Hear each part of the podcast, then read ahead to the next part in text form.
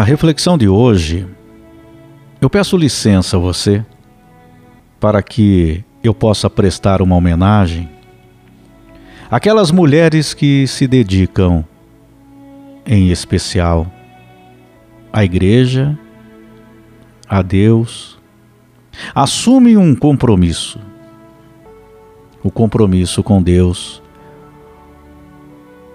o compromisso com a doutrina católica e que transformam a sua vida ou as suas vidas dessas mulheres como uma grande missão.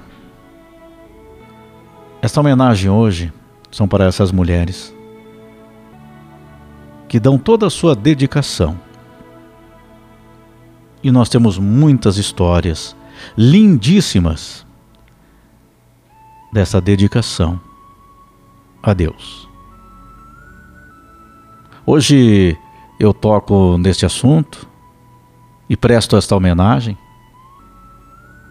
com o pesar aqui de todos, porque nos últimos seis dias, que eu estou falando hoje, esta mensagem, no dia 3 de setembro de 2021, nos últimos seis dias, seis freiras que moravam no convento da Congregação das Irmãs Franciscanas da Sagrada Família de Maria, no centro de Curitiba, morreram. Cinco delas faleceram por complicações nesta pandemia, vítimas da Covid-19. O convento, outras 25 irmãs, segundo informações, 25 irmãs que moram no convento foram contaminadas. Foi um surto que ocorreu, sendo que algumas foram internadas em UTI, quatro entubadas. Nós estamos então prestando homenagem a essas mulheres que dedicaram as suas vidas para Deus. A nossa homenagem aqui a irmã Estela Albina Franzói, que aos 87 anos, 65 anos deles dedicados à vida religiosa. A irmã Sofia Claves, 78 anos, 59 anos de vida religiosa. A irmã Marieta Bete, 88 anos, que durante 70 anos foi freira a irmã Elizabeth Tartas, 94 anos de idade, 64 deles como religiosa. E a irmã Helena Glovac, 95 anos também. Não tenho aqui o tempo né, em relação aqui às outras que nós falamos, mas de muitos anos também de dedicação. Nós estendemos aqui o nosso pesar, as condolências familiares, amigos. A irmã também Maria Catarina da Silva, de 70 anos, moradora do convento, 46 anos de dedicação à vida religiosa. Ela, na verdade, estava internada na UTI há um tempo, com um tumor, né? E que também nos deixou recentemente, indo morar ao lado de Deus Pai. Mas o que aconteceu no convento da Congregação das Irmãs Franciscanas da Sagrada Família de Maria, no centro de Curitiba, acaba né, como gerando uma comoção entre os fiéis, e inclusive a arquidiocese emitiu uma nota de pesar, arquidiocese de Curitiba, prestando homenagem. Descansem em paz. É a história dessas mulheres. A mulher que é tão importante, afinal, ela que é a sustentação do lar, ela que é o equilíbrio do lar, muitas vezes. É a mãe, ela que gera a vida, ela que é a batalhadora, a que trabalha, que cuida dos filhos, da casa, do lar. Tem múltiplas funções na sua vida. E a essas mulheres que dedicam a sua vida à igreja, a Deus, e com histórias realmente incríveis, fantásticas. Uma delas eu conto aqui para vocês. Existia uma mulher muito rica, chamada socialite, né, que largou tudo para virar freira e fez voto de silêncio, inclusive, nos últimos anos da sua vida. Uma freira de 92 anos que fez voto de silêncio, solidão também, pobreza, morreu no mosteiro e que viveu durante as últimas três décadas, conta a história da irmã Mary Joseph. E a mudança de vida desta mulher é algo realmente impressionante. Por quê? Porque ela tinha um sonho quando menina de ser freira. Porém, pela questão social de vida dela, uma família que tinha posse de muitos bens materiais, rica, em São Francisco, nos Estados Unidos, ela, apesar do sonho, na juventude, conheceu um rapaz, se apaixonou e deixou o sonho de lado. E aí, ela foi mãe de dez filhos e promovia festas luxuosas, aquelas festas com altos gastos. Vivia dessa forma, sempre preocupada com a sociedade, com roupas de marca, com todo luxo de quem realmente tinha muitas posses, né, muito dinheiro. Ela, nascida em 1928, sonhava em ser freira. Mas, como se apaixonou jovem, casou, foi mãe de dez filhos. Ela casou com um homem chamado Richard Miller, que inclusive foi vice-presidente de uma grande empresa de serviços públicos lá nos Estados Unidos.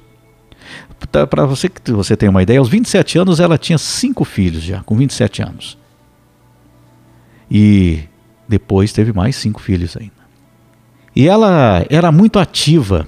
Ela, por exemplo, era, ela era mergulhadora de águas abertas, né? Imagina nessa época ainda, não tinha todos os mecanismos de segurança, enfim. E ela tinha hábitos da bebida, fumava, jogava cartas.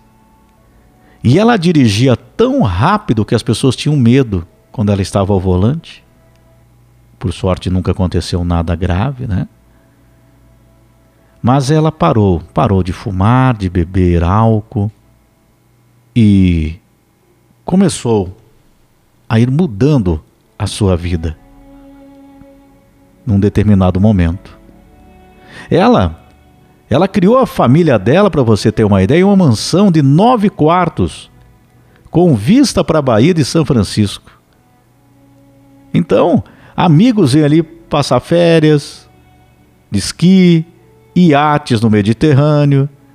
Ela ia em escavações arqueológicas, ao mesmo tempo, ela integrava 22 conselhos de empresas diferentes.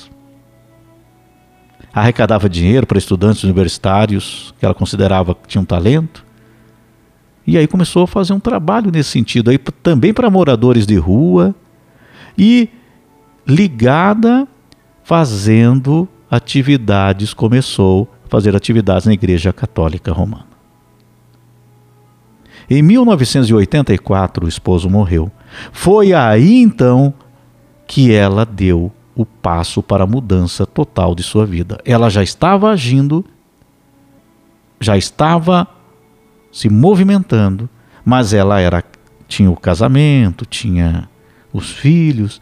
O, o esposo morre uh, em 1984. Então, ela dá início a uma longa e pensada, ela pensou uma jornada para ingressar em uma das ordens das freiras, que é considerada uma das mais rígidas do mundo.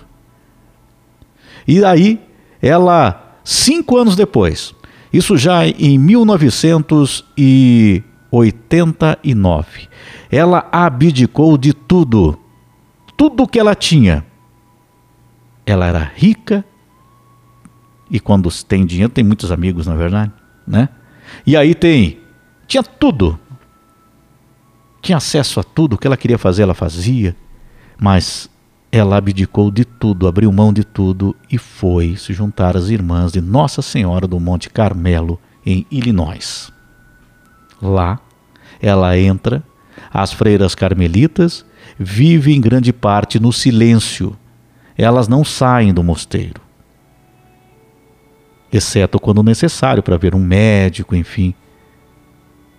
As freiras ali só falam se for imprescindível. É um local de contemplação e oração o tempo todo. Então, para se ter uma ideia, o filho dela falou: depois, nos últimos 33 anos, desde que ela entrou no convento, eu só a vi duas vezes. Ela foi se dedicar totalmente a Deus deixou todos nós aqui muito bem. Ela fez uma despedida para amigos, para todos os familiares. E ali ela disse: Na primeira parte da minha vida, eu me dediquei para mim. Na segunda parte, para os meus filhos e meu esposo.